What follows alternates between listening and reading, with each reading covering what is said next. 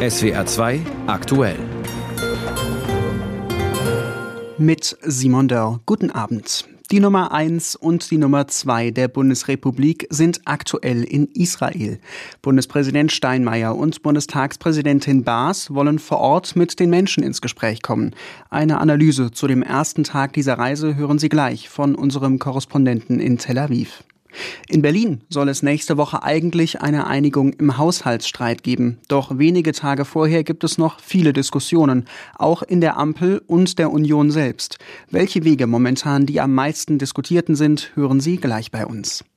In Karlsruhe ist heute der Grünen Parteitag zu Ende gegangen. Was von der viertägigen Konferenz hängen bleibt, ist ebenfalls gleich ein Thema. Das und mehr hören Sie jetzt in SWR 2 aktuell.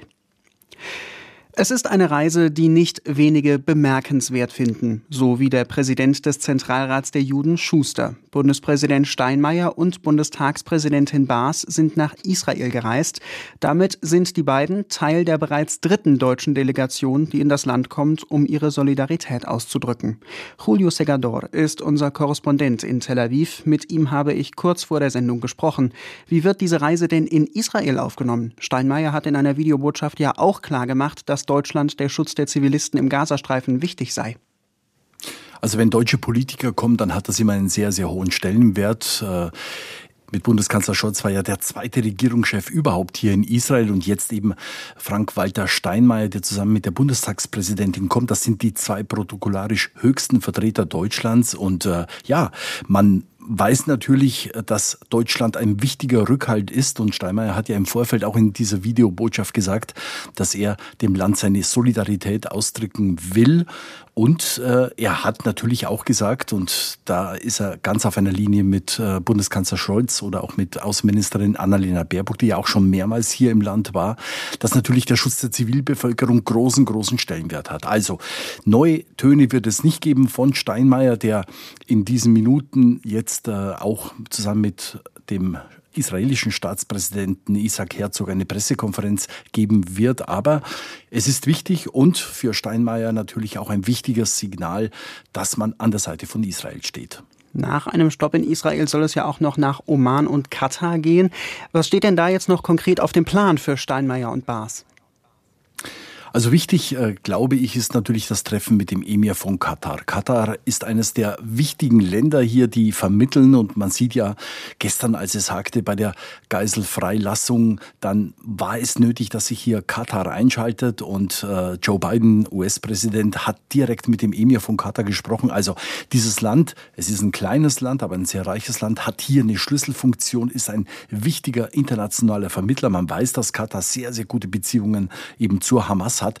Und da wird natürlich Frank-Walter Steinmeier versuchen, nochmal die äh, Geiselfrage auf das Tableau zu heben. Denn wir wissen, auch wenn jetzt äh, bald 40 Geiseln freigelassen worden sind, es sind weiterhin fast 200 noch in der Hand der Hamas. Und da wird Steinmeier sicherlich Druck machen bei den Vertretern Katars, dass hier die Vermittlungsbemühungen noch verstärkt werden. Sie haben ja jetzt schon das diplomatische Tauziehen angesprochen, das gestern nötig war, damit die zweite Gruppe an Geiseln freikommt. Kann man denn jetzt heute nach der Freilassung der dritten Gruppe wieder davon sprechen, dass der zwischen Israel und der Hamas vereinbarte Zeitplan eingehalten wird? Ja, er wird eingehalten und er ist heute sehr, sehr gut eingehalten worden. Und das gibt natürlich Hoffnung, dass es jetzt auch so weitergeht. Und geplant ist ja, dass morgen sozusagen die letzte Gruppe auch der Geiseln freigelassen wird. Es ist auch der letzte Tag der Waffenruhe. Aber man hat ja in diese Vereinbarung auch diesen Passus mit reingebracht, dass es möglich ist, fünf weitere Tage der Waffenruhe zu bestimmen. Und in diesem Zeitraum könnten pro Tag nochmal zehn Geiseln freigelassen werden. Das wären dann diese 100, von denen ja immer die Rede war. Also man ist hier sehr, sehr optimistisch, dass das auch klappen wird. Das hängt damit zusammen, dass ein Vertreter Katars gestern gesagt hat, eben er rechnet damit, dass es mindestens zwei weitere Tage an Waffenruhe geben wird, wo auch weitere Geiseln freigelassen werden. Also man ist in der Beziehung ziemlich optimistisch. Auf der anderen Seite muss man natürlich ganz klar sagen, wenn die Waffenruhe vorbei ist und sie wird in einigen Tagen vorbei sein, dann haben alle israelischen Politiker angefangen von Ministerpräsident Benjamin Netanyahu ganz unumwunden klar gesagt, der Krieg wird weitergehen. Die momentan laufende Feuerpause bedeutet aktuell ja auch ein Aufatmen für die Zivilbevölkerung im Gazastreifen. Wie ist denn da der Stand in Sachen Hilfslieferungen und humanitärer Hilfe? Absolut. Das ist, glaube ich, etwas ganz, ganz Wichtiges für diese Menschen, die ja in einer katastrophalen humanitären Situation leben. Wir wissen, es gibt im Süden des Gazastreifens rund 1,7 Millionen Flüchtlinge. Und die Hilfslieferungen, die jetzt verstärkt eben in den Gazastreifen reingehen, die sind überlebenswichtig. Und wir hatten heute die Situation, dass äh, zum ersten Mal auch in den Norden und nach Gaza-Stadt verstärkt Hilfslieferungen gegangen sind. Wir haben die Bilder gesehen. Da gab es einen äh, LKW-Konvoi, eine lange Schlange von äh, Hilfsgütern, die in den Norden gegangen sind. Und das ist eminent wichtig. Auf der anderen Seite, es ist zu wenig. Und ein Sprecher des äh, Flüchtlingshilfswerks der Palästinenser hat heute gesagt, eigentlich wären, um wirklich die humanitäre Not äh, effektiv zu lindern, wären pro Tag über zwei Monate lang 200 Lkw-Ladungen an Hilfsgütern notwendig. Das ist natürlich viel mehr als bisher reingekommen ist. Also es war bisher wirklich nur der Tropfen auf den heißen Stein. Informationen zur Lage in Israel und dem Gazastreifen von unserem Tel Aviv-Reporter Julio Segador. Das Gespräch haben wir vor der Sendung aufgezeichnet. Von Israel nach Berlin, wo gerade die Haushaltsdebatte im Mittelpunkt steht. In der kommenden Woche könnte es da Entscheidungen geben, denn dann stehen Beratungen zum Karlsruher Haushaltsurteil an. Für Dienstag soll es auch eine Regierungserklärung von Bundeskanzler Scholz geben. Doch die Uneinigkeit in Regierung und Opposition ist nach wie vor riesig, wie Georg Schwarte berichtet. Es war Finanzminister Lindner FDP, der am Freitagnachmittag scheinbar überraschend das vorgezogene Aus für die Strom- und Gaspreisbremsen für den 31.12. verkündete. Motto Mein Anliegen ist, reinen Tisch machen. Zum reinen Tisch gehört für Lindner die Tatsache, dass nach dem Urteil der Karlsruher Verfassungsrichter auch der Wirtschaftsstabilisierungsfonds, aus dem die gerade erst vom Bundestag bis März verlängerten Strom- und Gaspreisbremsen finanziert werden, verfassungswidrig ist, also geschlossen werden muss. SPD-Chef Klingbeil sagt ja, aber. Und insofern ist das erstmal technisch richtig, was dort beschrieben ist. Aber politisch war das klare Signal mit der Gas- und Strompreisbremse, wir geben den Menschen in Zeiten, in denen die Energiepreise dann vielleicht in die Höhe gehen, geben wir Sicherheit und Stabilität. Und diese politische Aufgabe bleibt. Da erwarte ich jetzt auch Vorschläge aus der Regierung, wie man mit dieser Fragestellung, mit dieser Herausforderung umgeht, auch wenn der Wirtschaftsstabilisierungsfonds jetzt natürlich durch das Bundesverfassungsgerichtsurteil auslaufen muss. Die SPD als Partei formuliert Forderungen an die Ampel. Und die SPD als Partei sagt auch, wenn nach dem Urteil der Verfassungsrichter hier jetzt 60 Milliarden aus Klima- und Transformationsfonds im Haushalt fehlen, dann ist die Idee von CDU-Chef Merz, Kindergrundsicherung und Bürgergelderhöhung zu streichen, das Dümmste, was man machen könne. Das sagt sich für viele so leicht daher, dass wir jetzt im Bereich des Sozialen sparen. Heißt das, dass bei Alleinerziehenden, bei Rentnerinnen und Rentnern gekürzt werden soll? Und wie soll da eine Summe von 60 Milliarden zusammenkommen? Also das mag ich mir gar nicht ausmalen, was das wirklich auch ein Sprengsatz für den sozialen Zusammenhalt in diesem Land wäre. Bei der FDP sehen sie die Sache pragmatisch. Der Staat, so FDP-Bundesjustizminister Buschmann, müsse jetzt sparen lernen. Die Bürger müssten das ja auch. Buschmann kündigt einen soliden Haushaltsplan für 2024 an. Wir haben eben nicht gesagt, Augen zu und durch und dann macht man mal irgendwie eine globale Minderausgabe von ihrer Größenordnung und dann guckt man mal irgendwie so, sondern der Haushalt wird jetzt substanziell neu aufgestellt. Dafür braucht man ein bisschen mehr Zeit. Aber ich glaube, das ist der seriöse Weg. Stichwort seriös. Kanzler Scholz verteidigte gestern Idee und Plan, Milliarden in die Hand genommen zu haben, um die Bürger vor hohen Energiepreisen zu schützen. Und selbstverständlich die Preise für die Bürgerinnen und Bürger herunter zu subventionieren. Es war richtig, dass wir das gemacht haben. Und als die Preise um das zigfache gestiegen sind, die Bürgerinnen und Bürger und die Unternehmen damit nicht alleine gelassen haben. Für die Ampel kündigte Scholz jetzt zügige Haushaltsberatungen an hinter verschlossenen Türen. SPD-Parteichef Klingbeil hat jedenfalls die Idee, wie auch 2024 alles, was im Koalitionsvertrag verabredet war, auch finanziert werden kann. Die Aussetzung der Schuldenbremse für 2024, das ist eine der Optionen, die wir in den Raum stellen, die wir als SPD auch befürworten würden. Und äh, da erwarten wir jetzt eine ernsthafte Diskussion drum. Die ist im vollen Gange. Die FDP sagt zur Aufhebung oder Reform der Schuldenbremse Nein. Die Grünen sind offen. Die Union blinkt aus Ländern und dem Bund ganz unterschiedlich. Gebraucht würde eine Zweidrittelmehrheit im Bundestag. Für alles aber gilt gerade, was Kanzler Scholz gestern so zusammenfasste. Es wird nicht leicht. Das ist auch ein Satz, der auf der Bundesdelegiertenkonferenz der Grünen hätte fallen können. Dort wurden Programm und Personal für die Europawahl festgelegt. Das größte Streitthema war der grüne Standpunkt in der Asylpolitik. Sabine Henkel berichtet. Es war ein Ruck, der am späten Abend durch die Reihen ging.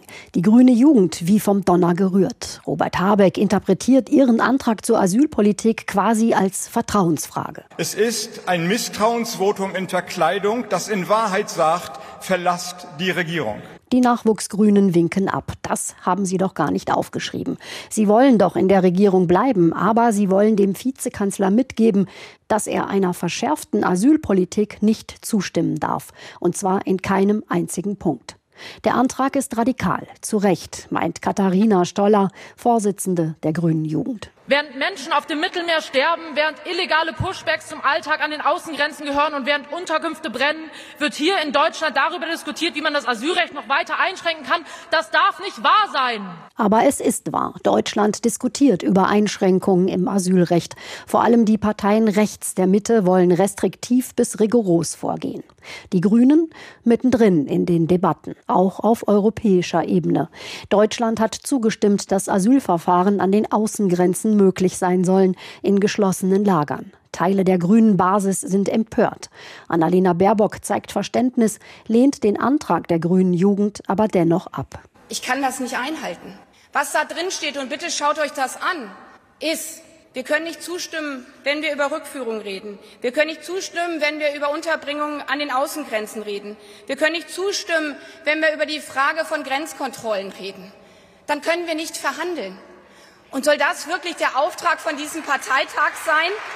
Soll es oder besser sollte es.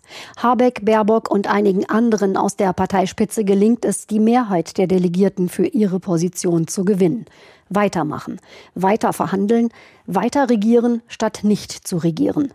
Damit aufzuhören, ist für Baerbock keine Option. Nein, wir regieren, weil wir Verantwortung tragen. Wir regieren, weil wir was verändern wollen. Wir sind hier, weil wir jedes Kind sehen und für jedes Kind kämpfen. Dafür brauchen wir euch alle gemeinsam. So endet eine emotionale Debatte. Der vermeintliche Misstrauensantrag findet keine Mehrheit. Die grüne Jugend zerknirscht. Aber immerhin ist die Kritik angekommen, sagt Katharina Stoller, so wie auch dieser Delegierte aus Schwaben. Was klar wurde, dass Annalena und Robert, denke ich, gesehen haben, wie wichtig für uns rote Linien sind und auch nicht gewisse rote Linien zu überschreiten. Das ist das, was vom Parteitag übrig bleibt.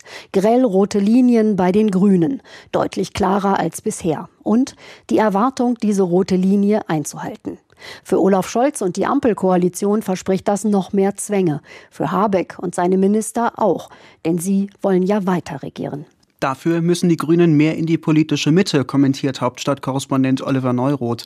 Dazu gehört, dass der Antrag der Grünen Jugend in asylpolitischen Fragen abgelehnt wurde. Das ist gut so, denn der Antrag hätte wohl auch zur Konsequenz gehabt, dass die Grünen die Bundesregierung verlassen müssen. Wenn kein grüner Minister, keine grüne Ministerin weiteren strengen Migrationsregeln zustimmen dürfte, wäre eine Zusammenarbeit mit SPD und FDP ausgeschlossen. Selbst wenn die Arbeit in diesem Bündnis den Grünen unzählige bittere Kompromisse abverlangt, sie können der Regierungsarbeit immerhin etwas von ihrer Handschrift verpassen und mehr bewegen als aus der Opposition heraus. Auch bei der sogenannten CCS-Technik zeigen sich die Grünen jetzt überraschend offen. Jahrelang hatten sie die Technik, mit der CO2 unter der Erde gespeichert wird, vehement abgelehnt. Einige Fachleute warnen vor möglichen Umweltschäden. Trotzdem sprechen sich die Grünen in ihrem Europawahlprogramm für CCS aus, ohne auf dem Parteitag darüber zu debattieren. Damit stellt die Partei klar, wir sind offen für Innovationen, bewegen uns weiter und stellen ökologische Bedenken nicht über alles. Die Idee, sich zur politischen Mitte hin zu öffnen, ist bei den Grünen nicht neu. Als Robert Habeck noch Umweltminister in Schleswig-Holstein war, hatte er das schon vor. Nach dem Motto, das große Ganze im Blick haben, sich nicht in endlosen Streitereien verfangen und so vielleicht ins Kanzleramt einziehen. Dieser Plan ist bekanntlich gescheitert. Führende Grüne wollen die Idee aber nicht aufgeben. Auch das macht dieser Parteitag deutlich. Doch ob der Weg in Regierungsverantwortung nach der Bundestagswahl im übernächsten Jahr noch einmal funktioniert, ist alles andere als sicher. Die Grünen haben es sich mit einem Teil der politischen Mitte verspielt. Das zeigen die Umfragen und das zeigen die Wahlergebnisse in Hessen und in Bayern. Schuld sind das Heizungsgesetz und andere politische Patzer der Partei. Trotzdem, die Grünen haben nur eine Option, um nicht irgendwann in der Bedeutungslosigkeit zu versinken. Sie müssen die Mitte weiter umwerben. Das heißt zwar, man verprellt vielleicht die Ränder der Partei, die für die grünen Urthemen kämpfen, man hat dadurch weniger Alleinstellungsmerkmale, aber Machtoptionen.